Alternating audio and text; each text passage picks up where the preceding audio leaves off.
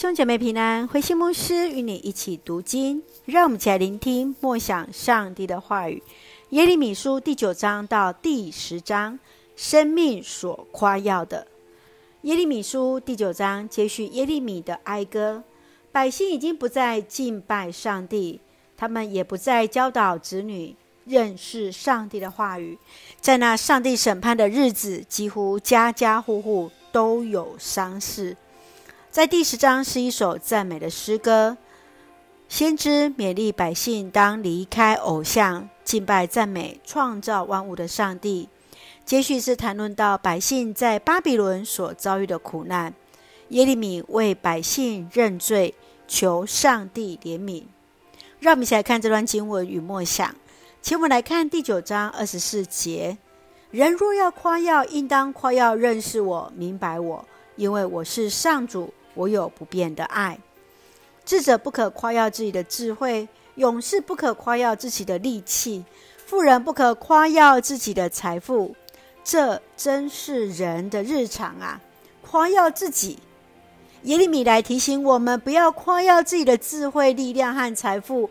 唯一所要夸耀的是认识上帝，因为唯有上帝才是那生命的根源。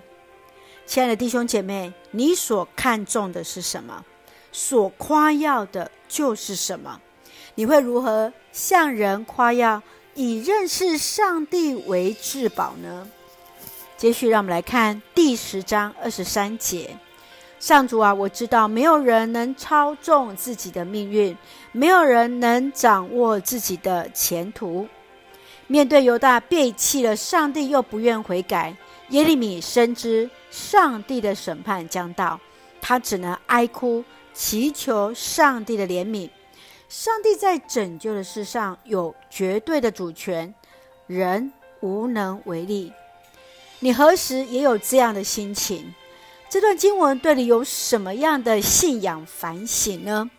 愿主来鉴察，愿主来帮助。让我们一起用第十章第十节作为我们的金句：上主啊，唯有你是真神，是永生的上帝，永恒的君王。是的，我们深知唯有上帝是真神，唯有上帝是永生的上帝，永恒的君王。一起用这段经文作为我们的祷告。亲爱的天父上帝，感谢上帝所赐丰盛的恩典，一路与我们同行。求主赐下谦卑的心，以认识你为至宝，使用我们的生命成为众人的祝福。深愿主赐福所爱的教会弟兄姐妹身心灵健壮。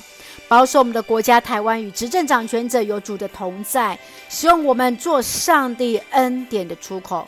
感谢祷告是奉靠绝书的圣名求，阿门。弟兄姐妹，愿上帝的平安与你同在，大家平安。